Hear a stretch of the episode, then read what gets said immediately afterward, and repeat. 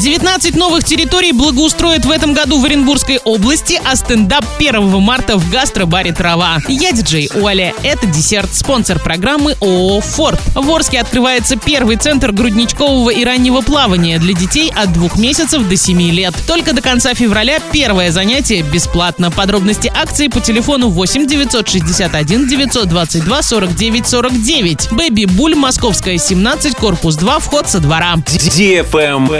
News. В текущем году в Оренбургской области благоустроят 19 новых территорий. Новые пространства планируется создать в 12 городах и поселках региона в рамках национального проекта «Жилье и городская среда». Одним из наиболее крупных проектов станет третий этап благоустройства аллеи «Дружба» в Бузулуке. Общая протяженность благоустройства уже составила почти 23 гектара. Также в этом году начнется благоустройство вдоль улицы Спортивной до водоспортивного комплекса «Нефтяник». А еще начнутся работы на пяти объектах-победителях Всероссийского конкурса создания комфортной городской среды в малых городах и исторических поселениях.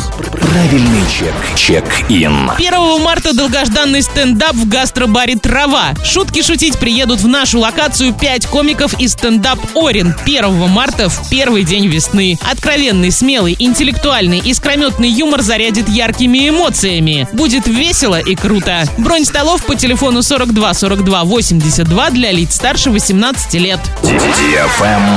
Лайк.